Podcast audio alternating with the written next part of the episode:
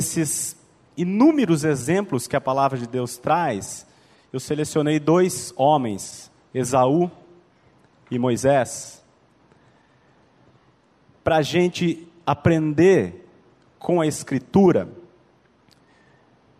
como foi a vida desses dois homens do ponto de vista deste versículo, de atentar para as coisas que se veem, porque elas são eternas, são não atentar para as coisas que se veem pelo fato de elas serem temporais, e atentar sim para as coisas que se não veem, porque essas são eternas.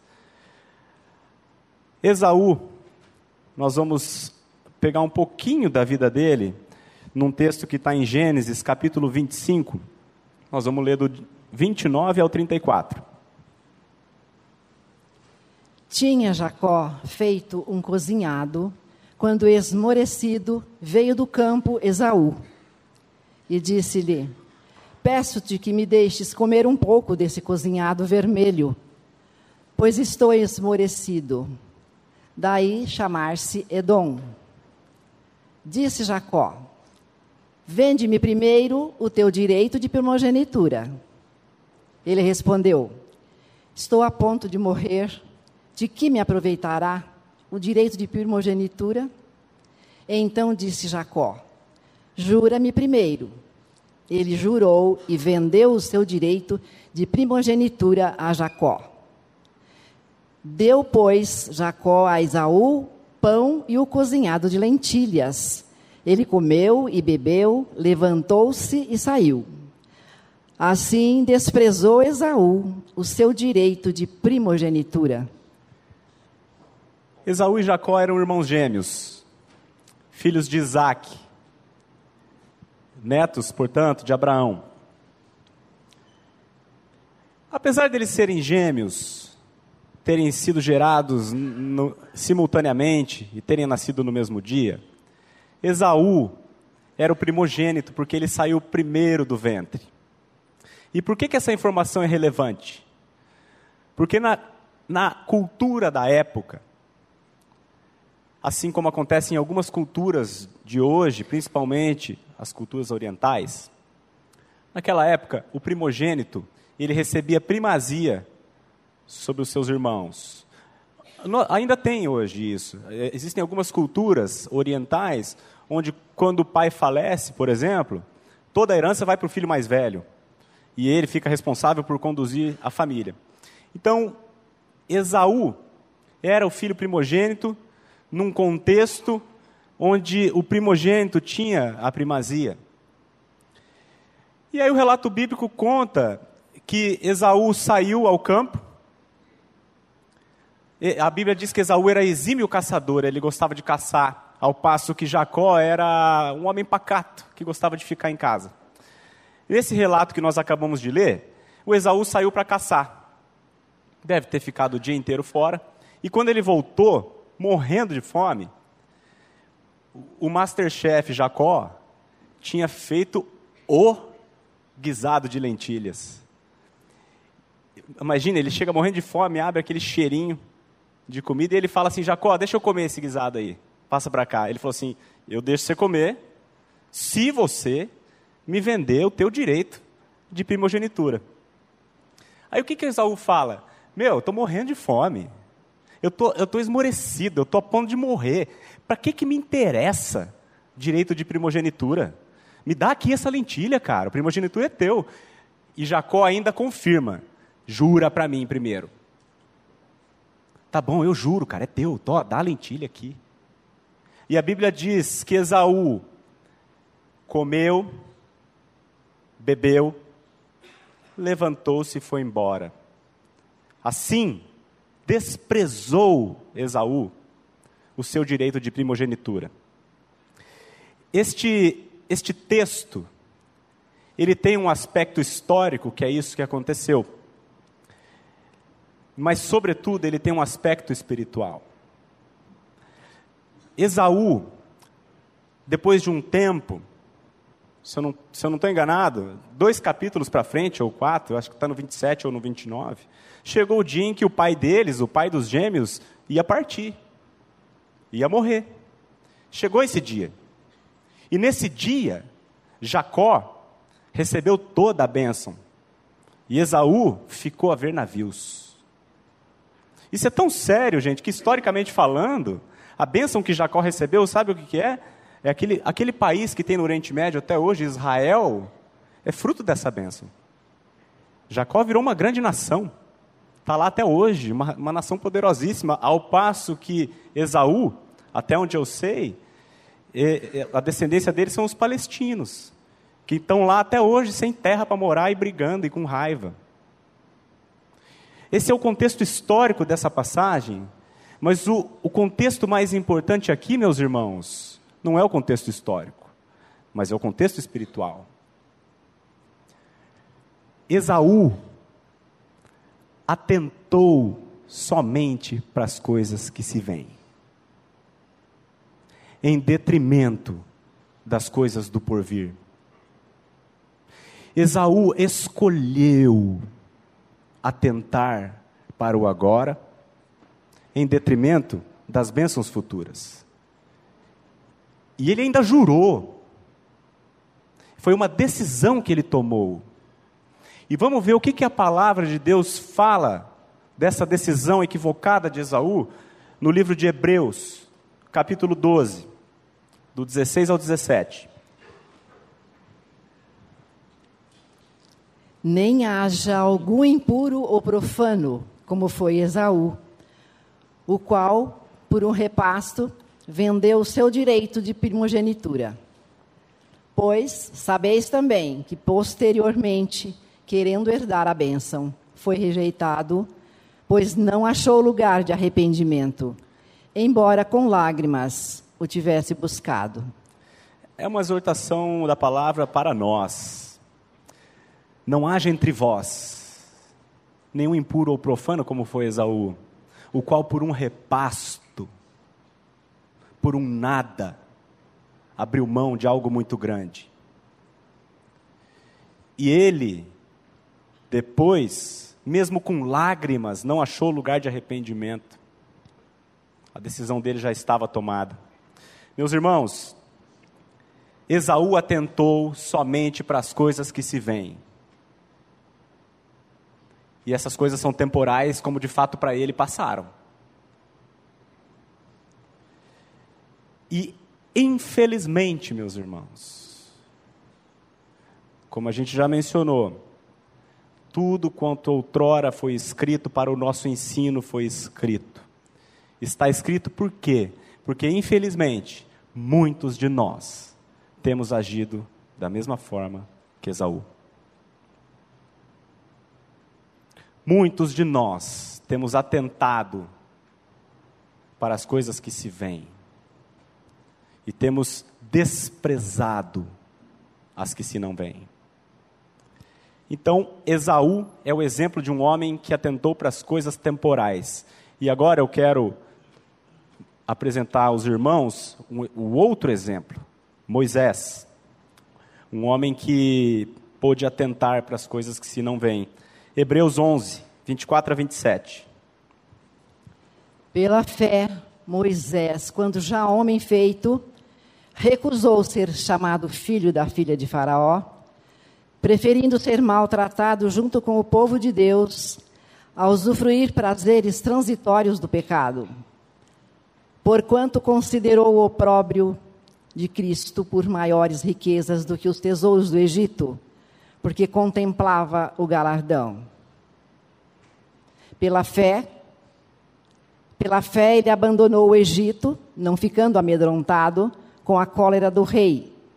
Antes permaneceu firme como quem vê aquele que é invisível. Antes permaneceu firme como quem vê aquele que é invisível. Antes permaneceu firme como que atentando para as coisas que se não veem. Eu quero contextualizar, contar brevemente para vocês a história de Moisés. Moisés é do povo de Israel. Na época em que Moisés estava para nascer, o povo de Israel era escravo no Egito. O povo vivia no Egito como escravo de Faraó. E o povo de Israel começou a se multiplicar muito mais rapidamente do que o povo de, do Egito. Aí o faraó, olhando aquilo, falou assim: Meu, daqui uns dias, esses caras vão ser em maior número que a gente, e aí eles vão dominar a gente, vão se rebelar e vão dominar a gente, e vai acabar a moleza. Então o faraó, com um coração maligno, o que, que ele resolve? O que, que ele determina? Que todo menino que fosse nascido do povo de Israel deveria ser morto. As mulheres poderiam sobreviver para eles terem para eles, mas os homens deveriam ser mortos. E quando Moisés nasceu, a mãe de Moisés, pela fé, se recusou a entregar o seu filho. Ela pegou Moisés, colocou num cestinho e levou lá na beira do rio, num cestinho, por isso que a gente vai no restaurante hoje e pede um cestinho para criança, chama Moisés. Ela pegou um Moisésinho, botou o Moisés no Moisés e colocou o Moisés lá na beira do rio. E aí, para você ver como é que é a soberania do Senhor. Quando Moisés estava lá, na beira do rio, coincidência, a filha de Faraó saiu com as suas donzelas para banhar-se. E é a hora que ela encontra o Moisés lá, o Moisés é lindo. A Bíblia diz que ele é um, nenê formoso, lindo. Ela olhou e se apaixonou pelo nenê, e, e pelo que dá a entender no texto, ela era estéril. Então ela pegou o Moisés e adotou. Olha como é a soberania do Senhor. Moisés nasceu num povo perseguido, deveria ser morto. Mas de um dia para o outro, ele estava vivendo no palácio do Faraó. Esse é o contexto do nascimento de Moisés. E Moisés viveu até os 40 anos no palácio de Faraó. Um determinado dia ele estava lá, ele viu um egípcio maltratando um, um israelita. Ele olhou aquilo, desceu e foi tomar satisfação, e ele matou o egípcio. Ele simplesmente abriu mão de tudo que ele tinha, matou o egípcio, e isso custou caro para ele. Óbvio que custou caro. Imagina como é que Faraó e como é que a filha do Faraó devem ter reagido. Pô, você é um ingrato, cara. Resgatei você lá do lodo, trouxe você aqui, te dei tudo, e aí agora você se rebela contra o meu povo. Moisés teve os olhos abertos para ver o invisível. Meus irmãos, aquela cena de ver um egípcio maltratando um israelita era uma cena que ele via há 40 anos. Todo dia ele via aquilo. E para ele era indiferente. Mas um determinado dia, ele olhou e aquilo não fez mais sentido para ele. Então ele foi. O texto diz que pela fé, quando já homem feito, 40 anos de idade, recusou ser chamado filho da filha de Faraó, preferindo ser maltratado junto com o povo de Deus, a usufruir prazeres transitórios do pecado. Por quê? Porque ele considerou o opróbrio de Cristo por maiores riquezas do que os tesouros do Egito, porque ele contemplava o galardão. Pela fé, ele abandonou o Egito, ele não foi expulso, ele abandonou o Egito, não ficando amedrontado com a cólera do rei, antes permaneceu firme como quem vê aquele que é invisível. Gente, o que é ver o invisível? O que é ver o invisível? Hebreus 11, 1.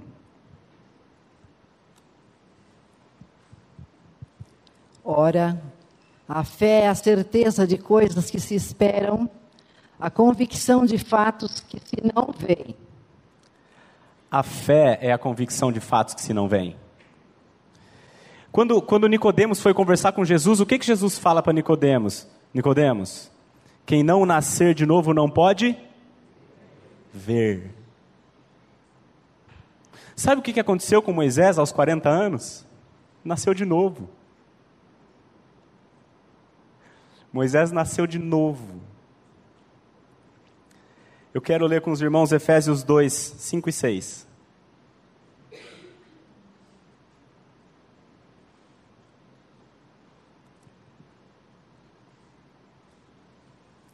E estando nós mortos em nossos delitos, nos deu vida juntamente com Cristo.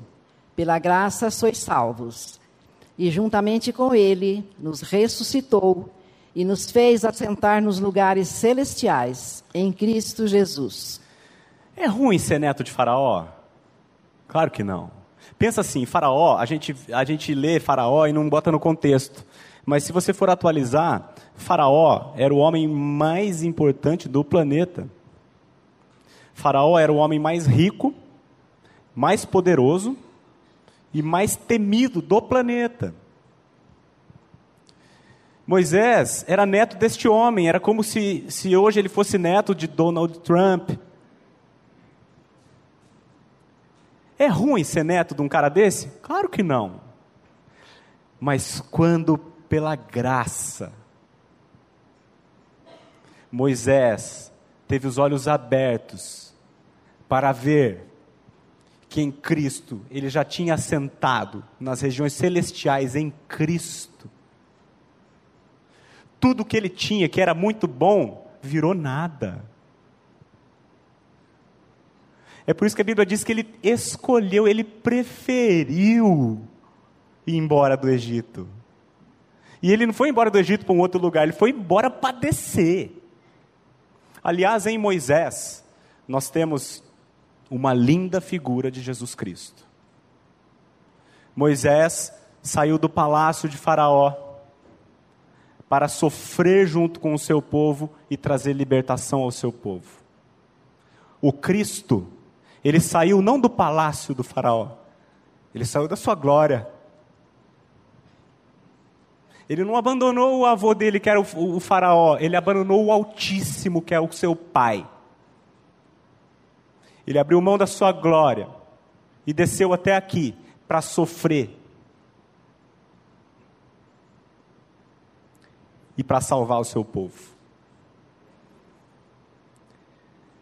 Quando Moisés, pela graça, nasceu de novo e ganhou olhos para ver o que é invisível, quando ele, pela graça, pôde discernir o que ele tinha em Cristo, no mesmo momento, ele julgou o Egito todo como refúgio 1 Coríntios 2, 14 e 16.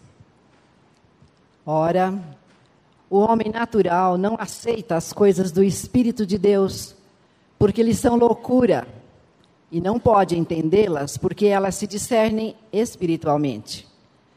Porém, o homem espiritual julga todas as coisas, mas ele mesmo não é julgado por ninguém. Pois quem conheceu a mente do Senhor, que possa instruir? Nós, porém, temos a mente de Cristo. Meus irmãos, o homem natural nunca vai poder atentar para as coisas de Deus porque eles são loucura. O homem natural nunca vai conseguir atentar para as coisas que se não veem. Nós, porém, temos a mente do Senhor.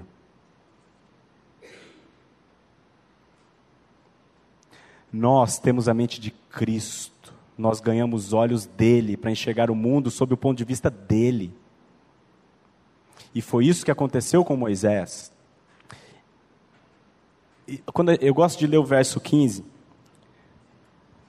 O homem espiritual julga todas as coisas, mas ele mesmo não é julgado por ninguém. Pensa no Moisés futuro faraó. Ele seria o faraó, o sucessor de faraó. Ele seria o homem mais importante do mundo. Ele tinha tudo. Mas quando ele discerniu que o tudo dele era nada diante do tudo que ele já tinha em Cristo, ele julgando bem todas as coisas, tomou a sua decisão e abandonou o Egito. O homem espiritual, ele julga todas as coisas, porque o, o, o, o espírito, ele nos traz discernimento. A fé não é uma, uma loucura, não é uma fantasia. A fé é discernimento. A fé é a convicção das coisas que se, dos fatos que se não veem. Fé é convicção, é certeza. Quando Moisés teve os olhos abertos para ver, então ele passou a julgar bem todas as coisas. Mas ele mesmo não é julgado por ninguém. Claro que não é. Imagina, as pessoas do mundo olhar para o cara desse. O cara tem tudo, ele de repente ele sai e vira, vai para o meio do deserto, sofrer, ser perseguido para ser morto. O cara tá louco. O homem espiritual julga bem todas as coisas, mas ele não é julgado de ninguém. Então, meus irmãos, o homem natural ele não pode atentar para as coisas espirituais, é impossível. Ele não consegue atentar para as coisas que se não vêm. Mas nós temos a mente de Cristo, nós podemos, todo aquele que crê.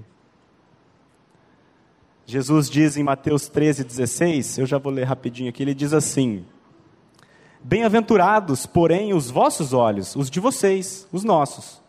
Bem-aventurados, porém, os vossos olhos, porque vêm. E os vossos ouvidos, porque ouvem. Meus irmãos, se nós nascemos de novo, nós temos o privilégio de ver o que mais ninguém vê. Se todavia, mesmo eu tendo nascido de novo, eu não consigo atentar para as coisas que se não vêm, mas eu estou atentando somente para as coisas que se vêm aqui, eu lamento informar. Mas Satanás alcançou vantagem sobre nós. Nós temos a mente de Cristo, todo aquele que crê tem. Mas se eu tenho a mente de Cristo e não consigo olhar como Cristo vê, infelizmente, meus irmãos, a realidade é uma só. Satanás alcançou vantagem sobre nós. Nós temos um inimigo Satanás é um inimigo que nós não podemos brincar. Essa história de cristão debochado de Satanás, que Satanás já foi, de fato, ele já foi derrotado. No entanto, ele ainda não foi destruído. Ele está aí e ele vem não, ele vem para roubar, para matar e para destruir. E nós não podemos lhe ignorar os desígnios. Ele é sagaz, ele é astuto, ele é ligeiro. E eu quero falar com vocês de maneira breve como ele é e como ele age. Como ele é. Mateus 16, 21 a 23. Desde esse tempo, começou Jesus Cristo a mostrar a seus discípulos que lhe era necessário seguir para Jerusalém e sofrer muitas coisas dos anciãos, dos principais sacerdotes e dos escribas ser morto e ressuscitado no terceiro dia. E Pedro, chamando-o à parte, começou a reprová-lo, dizendo: Tem compaixão de ti, Senhor. Isto de modo algum te acontecerá. Mas Jesus, voltando-se, disse a Pedro: Arreda, Satanás, tu és para mim pedra de tropeço, porque não cogitas das coisas de Deus, e sim da dos homens não cogitas das coisas de Deus, e sim das dos homens. Essa passagem aqui, nós temos três pessoas. Nós temos Jesus, o homem perfeito. Nós temos Pedro, o homem como nós. E nós temos Satanás, o maligno. Pra vocês entenderem o contexto, Pedro largou quando conheceu Jesus, Pedro largou tudo para trás largou, acho que ele tinha uma empresa de pesca, ele largou tudo, largou sócio, largou casa, foi embora e foi caminhar com Jesus. Porque ele entendia que Jesus seria o novo rei de Israel. Ele entendia que Jesus era o rei que viria para resolver todos os problemas ali. E de fato ele é. Aí Jesus, Pedro caminhou com Jesus durante três anos, dia e noite. Pá. Em determinado momento, Jesus chama Pedro chama todos os apóstolos e fala assim: pessoal, é o seguinte, chegou o momento em que eu vou ser entregue aos fariseus, aos escribas, aos anciãos, eles vão bater em mim.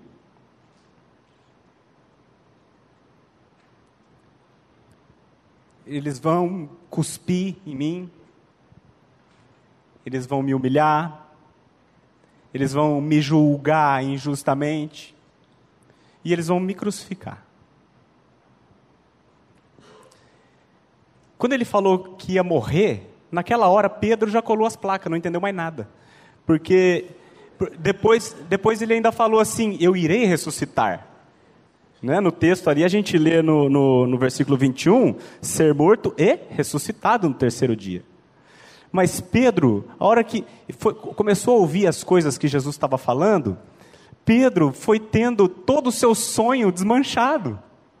Porque Pedro começou a pensar assim: meu, larguei tudo para seguir esse cara. O cara falou que ia ser o rei, que ia ser o cara, e eu ia ser o, o, o, o, o ministro-chefe da Casa Civil. Eu ia ser o Onyx Lorenzoni dele. Aí agora o cara chega para mim e diz que vai morrer.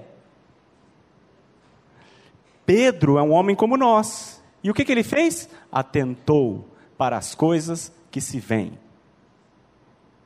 Pedro sabia que Jesus seria o rei de Israel, mas o reino que Pedro estava esperando era um reino desse tempo aqui. E ele, o que, que ele faz? Não, Senhor, de modo nenhum, tem compaixão de ti. Você vai morrer? Não, de modo nenhum isso vai acontecer contigo porque Pedro estava atentando somente para as coisas que se veem.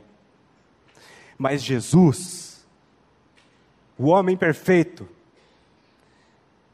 ele, a Bíblia diz que, que nós devemos olhar para Jesus, porque ele, em troca da alegria que lhe estava proposta, suportou a cruz.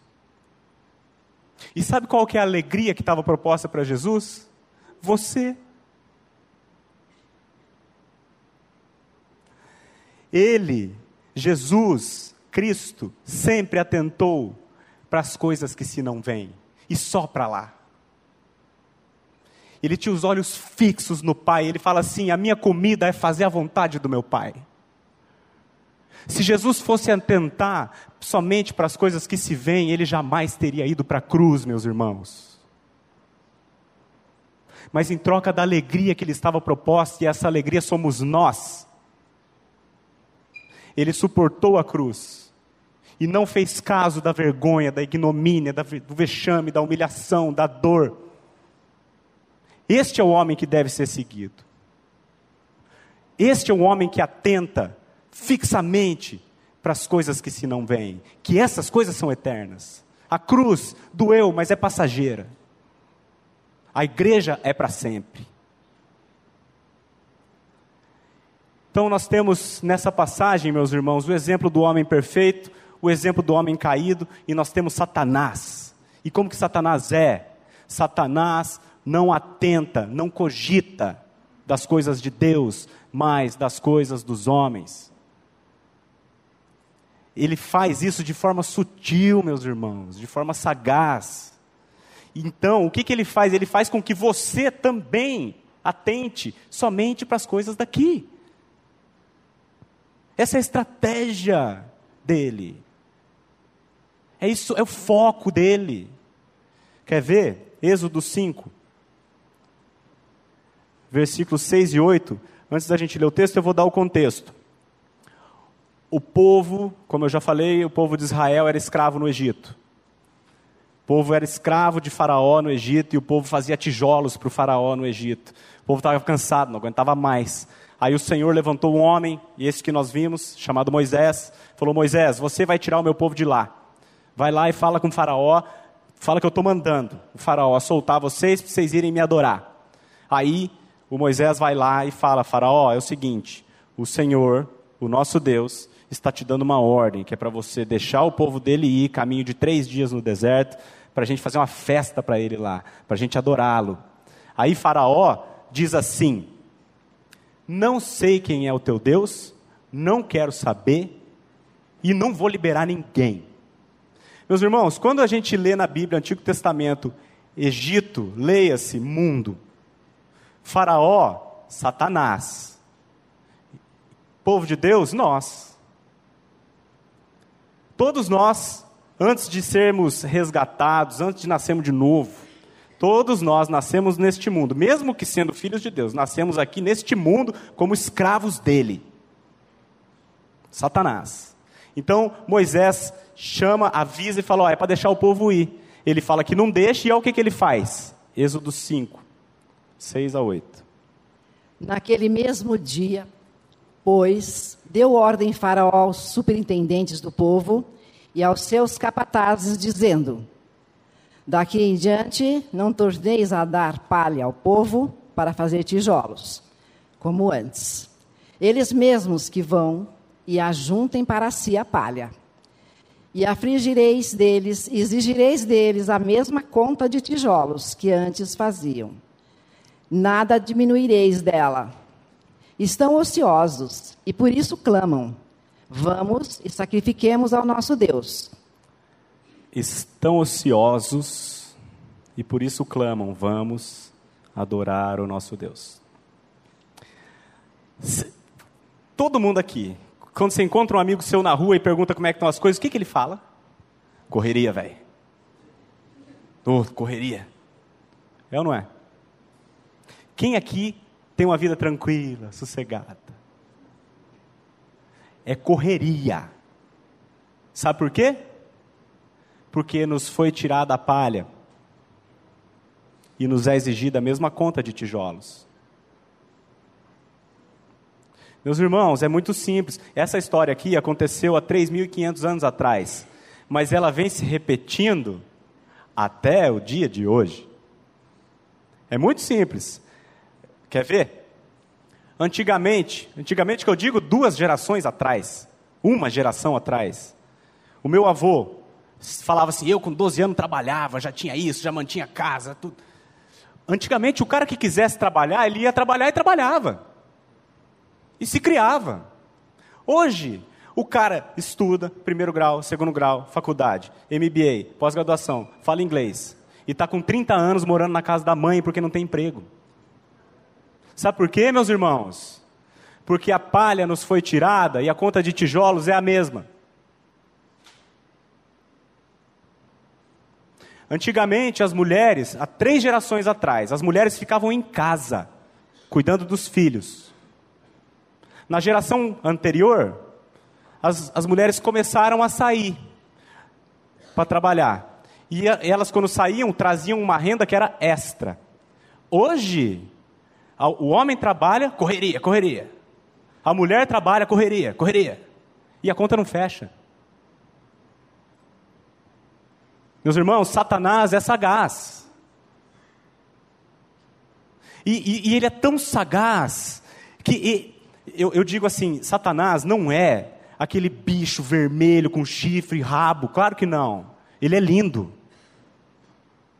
Você nunca vai pegar uma nota de 100 falsificada que seja vermelha. Ela é azul, igualzinha a outra. Ele parece bom. Quando você vê um cara se matando de trabalhar, você fala assim: ó, oh, trabalhador, esse cara é bom, hein? Não é. É tolo. Meus irmãos, trabalhar é muito bom é bíblico, é uma bênção de Deus poder trabalhar. Mas se matar de trabalhar, não é isso que o Senhor quer para nenhum dos seus filhos. E é isso que nós estamos vivendo hoje. E, e Satanás, ele vai, é, ele vai de forma. O que, que ele quer? Ele não quer que o povo vá a caminho de três dias adorar o Senhor. O que, que ele quer? Ele quer que você pegue os teus olhos e fixe aqui, nas coisas que se veem. Essas coisas aqui que vão todas acabar. Porque ele não cogita das coisas de Deus, e sim das dos homens. Satanás é o maior de todos os humanistas. A estratégia dele, ele joga com, os nossos, com a nossa tendência. Pedro tinha a tendência de olhar só para o agora. Satanás entra e fomenta. Jesus fala: arreda Satanás, tu és para mim pedra de tropeço, porque tu não cogitas das coisas de Deus, mas sim das dos homens. Como é que Satanás faz? Ele joga com a nossa concupiscência. Ele joga com nós, ele é o maior dos humanistas, ele é o treinador da humanidade. A gente está falando de trabalho aqui, mas tem muitas outras frentes que ele atua. Exemplo, quando eu era criança, ligava a televisão, tinha quatro canais: tinha Globo, Bandeirantes, SBT e Manchete. Hoje você liga a televisão, tem 280 canais. Aí você liga o Netflix, tem 1 milhão 435 mil filmes. Você fica mais tempo procurando do que assistindo. Você abre o YouTube, você tem o Facebook, você tem tudo. Você tem o WhatsApp, você tem. E você fica igual um tonto. Horas diante disso. É pecado assistir Netflix? Claro que não, meus irmãos. Claro que não. Netflix é bom? Claro que é, um serviço ótimo. Mas depende. Se está te impedindo de ter comunhão com o Pai, que é eterno, aí, meu irmão, isso aqui é temporal. Satanás é sutil, é sagaz e nós não lhe ignoramos os desígnios. É assim que ele atua, gente. Ele, ele é tão, tão, tão sutil que. Por, sabe, sabe qual é o tipo de literatura cristã que mais vende hoje? Sabe qual é? Minuto com Deus. Sabe? Um livretinho que você abre, lê em um minuto, fechou, beleza. Ué, mas não é de Deus, não é bíblico? É. Satanás é assim. É pecado você ler Minuto com Deus? Claro que não, meus irmãos. Óbvio que não. Eu só estou exortando a igreja a abrir os olhos. Caixinha de promessa. Quando eu era criança tinha isso. Você abria uma, uma, uma caixinha, você tirava um quadradinho desse tamanho e tinha um versículo. E na minha avó falava assim: Ó oh, filho, todo dia tem que ler um. Satanás é sutil, gente.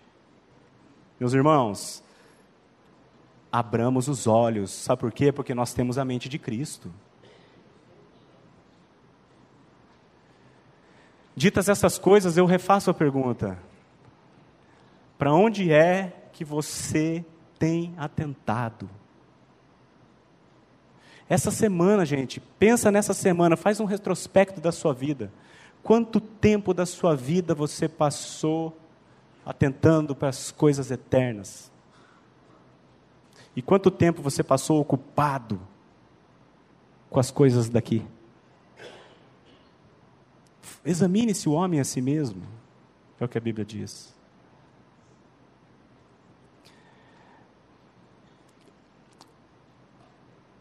Quanto tempo você ficou essa semana no Facebook? E quanto tempo você esteve diante da palavra? É uma pergunta para você, meu irmão. Quanto tempo você ficou com o WhatsApp na mão, vendo lixo? E quanto tempo você passou em oração, por exemplo? Examine-se o homem a si mesmo. Satanás é sagaz, gente. Ele nos escraviza com a nossa vontade. Ele, ele não vem com um chicote te batendo. Ele te engana. É muito diferente.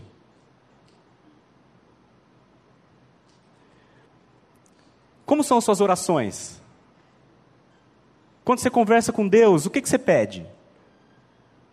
São as coisas que se veem? Ai, pai, me dá um emprego. Ai, pai, me dá um carro. Ai, eu quero uma casa, eu quero um marido, eu quero filho. Não estou dizendo que você não deve orar por isso, deve sim, mas é só isso? Quando foi a última vez, por exemplo, que você orou adorando? Pai, eu te adoro por quem tu és. Eu te adoro, Senhor, porque tu mandaste o teu filho para aquela cruz horrorosa, para que por meio daquela cruz eu pudesse ver. Senhor, eu te adoro, porque em Cristo eu já estou aí no céu, do qual eu serei herdeiro juntamente com Cristo, co-herdeiro de todas as coisas. Quando foi a última vez que você orou assim, agradecendo ao Pai? Meus irmãos, se, se a gente enxerga Deus simplesmente como alguém que vai nos ajudar nesta vida aqui, isso é reduzir Deus demais. Você acha que Jesus ia morrer na cruz simplesmente para que a sua vida aqui de 80 anos seja confortável? Ô, gente, isso, é, isso é, é pensar muito pequeno. Jesus morreu e ressuscitou para que nós tivéssemos vida abundante, com discernimento, discernimento tal, a ponto de você olhar para o Egito, olhar para o palácio de Faraó e reputar tudo como nada.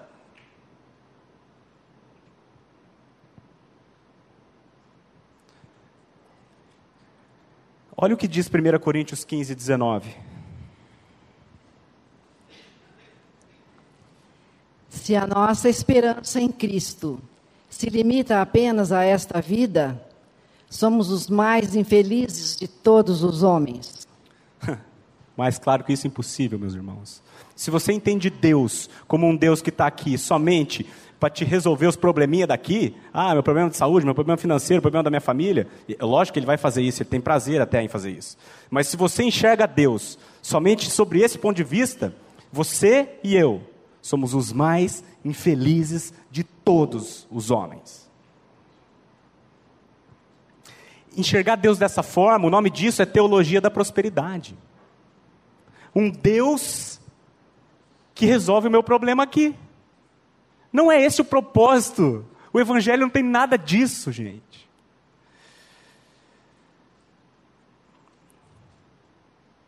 Olha o que diz Colossenses 3, 1 e 2. Portanto, se fostes ressuscitados juntamente com Cristo, buscai as coisas que lá do alto, onde Cristo vive, assentado à direita de Deus. Pensai nas coisas lá do alto, não nas que são aqui da terra. Mais claro impossível, né, meus irmãos? Se você, de fato, for ressuscitado com Cristo, oh, pensa nas coisas lá de cima. Pensa, no, pensa em algo maior. Não fica pensando nas coisas que são aqui da terra. Não atentando nós nas coisas que se veem, mas nas que se não veem. Porque as que se veem são temporais. E as que se não veem são eternas.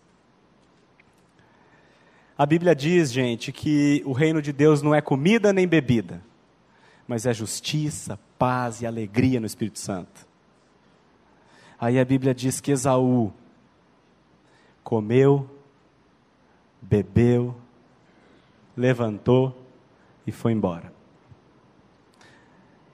Não foi isso também que fez Adão e Eva? Comeu.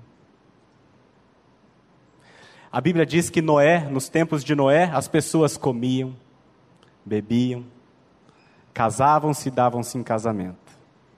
Até que chegou o dia em que Noé entrou na arca, o Senhor fechou a porta e veio o dilúvio. E a Bíblia diz que nos dias de Jesus será como nos dias de, Moisés, de Noé. As pessoas comem, bebem, trabalham, casam, dão em casamento. Vai ser bem assim. Por isso, eu quero ler com os irmãos, caminhando para o final, Efésios 5, de 15 a 17. Portanto, vede prudentemente como andais, não como nécios e sim como sábios, remindo o tempo, porque os dias são maus. Por essa razão, não vos torneis insensatos, mas procurai compreender qual a vontade do Senhor. Portanto, meus irmãos, examine-se a si mesmo e vede prudentemente como andais. Não como nécios, não como tolos, e sim como sábios, remindo o tempo. Sabe por quê? Porque os dias são maus. Por esta razão, não vos torneis insensatos. Não seja tolo. Antes, procurai compreender qual é a vontade do Senhor. E eu digo para você, você não vai compreender qual é a vontade do Senhor no Facebook. Não vai. Você não vai compreender qual é a vontade do Senhor no WhatsApp. Você não vai compreender qual é a vontade do Senhor assistindo a novela de Jesus. Aliás, aí está outra estratégia de Satanás. Esses dias eu estava no, no. A gente tem imobiliária. Aí um, um, um amigo nosso, um prestador de serviço de longa data que a gente conhece ele, ele me ligou procurando apartamento para alugar. Apartamento de um quarto, mobiliado. Eu falei, Ih, o cara está separando. Aí eu falei assim, eu quero que você venha aqui no meu escritório para a gente conversar. Eu não vou alugar um apartamento para você sem antes conversar com você. Aí ele foi lá no meu escritório. Começamos a conversar. Eu falei, cara, você sabe que a palavra de Deus, é, ela, ela, ela deixa claro que o divórcio não é a solução. Tem outros caminhos. Aí eu fui conversando com ele, fui apresentando a palavra, e eu falei assim: Você tem contato com a palavra?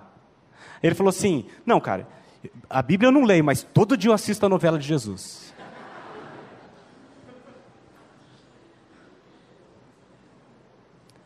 É triste de ver, gente. É lamentável.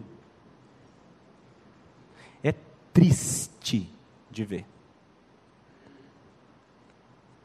Não é pecado você assistir a novela de Jesus, não tem problema. Agora, se você consegue passar uma hora do seu dia sentado em frente à televisão assistindo a novela de Jesus, mas não consegue passar esta mesma hora diante de Deus, atentando para as coisas que se não vêm, meus irmãos, a resposta é uma só: Satanás alcançou vantagem sobre vós. É triste de ver um cristão saber toda a classificação do Campeonato Brasileiro e não saber encontrar o livro de Naum na Bíblia. E essa, meu irmão, é uma realidade que a igreja vive hoje. É por isso que o Senhor tem colocado no meu coração esta palavra dura, mas de exortação em amor. Sabe por quê? Porque os dias são maus. Satanás alcança vantagem sobre nós.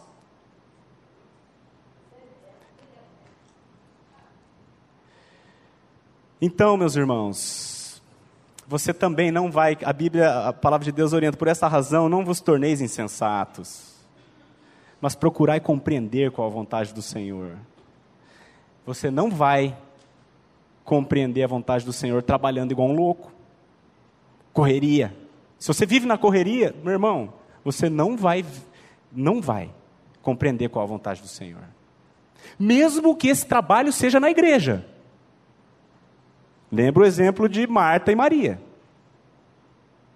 Marta trabalhando igual uma doida. E Jesus fala assim: Marta, Maria escolheu a boa parte.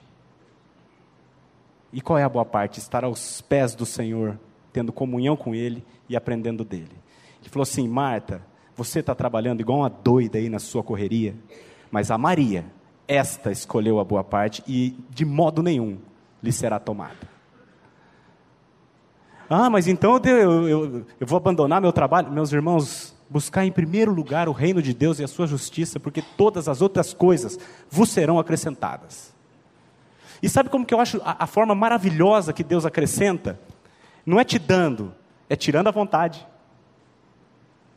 É assim que ele acrescenta. É o que ele fez com Moisés. Isso é maravilhoso, meus irmãos. Creia na palavra. A palavra está dizendo que se você buscar em primeiro lugar o reino de Deus, a sua justiça, todas as demais coisas, todas, vos serão acrescentadas. Não é a Ferrari que você quer, vai acrescentar o que você precisa. Então, meus irmãos, eu sei que às vezes a palavra pode ter sido um pouco dura, mas eu volto a dizer: a intenção do meu coração não é estar tá aqui na frente como um déspota. Ah, eu leio Bíblia, você não. Eu vou, eu, eu oro, você não. Nada disso, meus irmãos. O propósito do meu coração é estar aqui com a palavra, exortando a igreja em amor, porque os dias são maus. O objetivo não é colocar sentimento de culpa em ninguém. Se você assiste a novela de Jesus, não tem problema. O objetivo não é você sair daqui com a consciência pesada. Nada disso. É que Jesus, gente, morreu na cruz. Para que nós pudéssemos atentar para as coisas que se não vêm. Ele morreu. Não foi uma Cristo desceu da sua glória, abriu mão de tudo que ele tinha, para sofrer o pior tipo de morte que um ser humano já experimentou. Ele fez isso com um único propósito, meus irmãos, para que você pudesse ver como ele vê.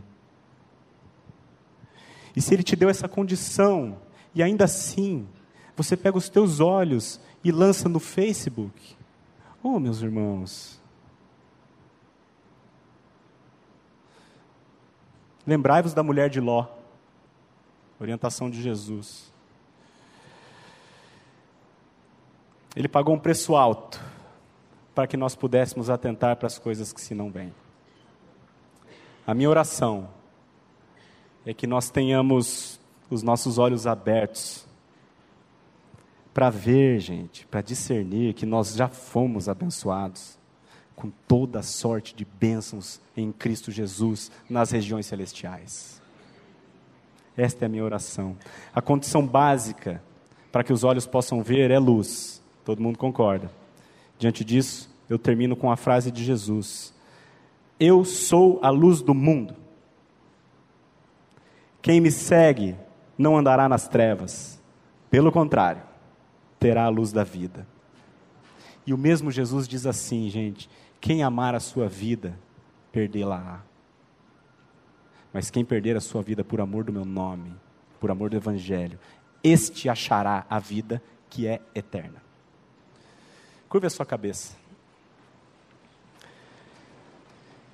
Paizinho, nós queremos te adorar por quem tu és.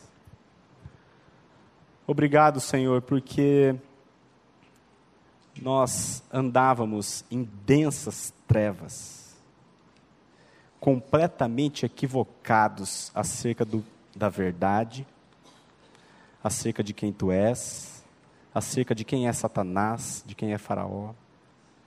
E nós, Pai, jamais te desejamos, jamais quisemos te buscar, mas ainda assim, Pai, Tu nos amaste de tal maneira que tu deste o teu único filho a quem tu amaste para morrer aquela cruz, aquela morte que nem o pior dos animais, nem o pior do ser humano merecia.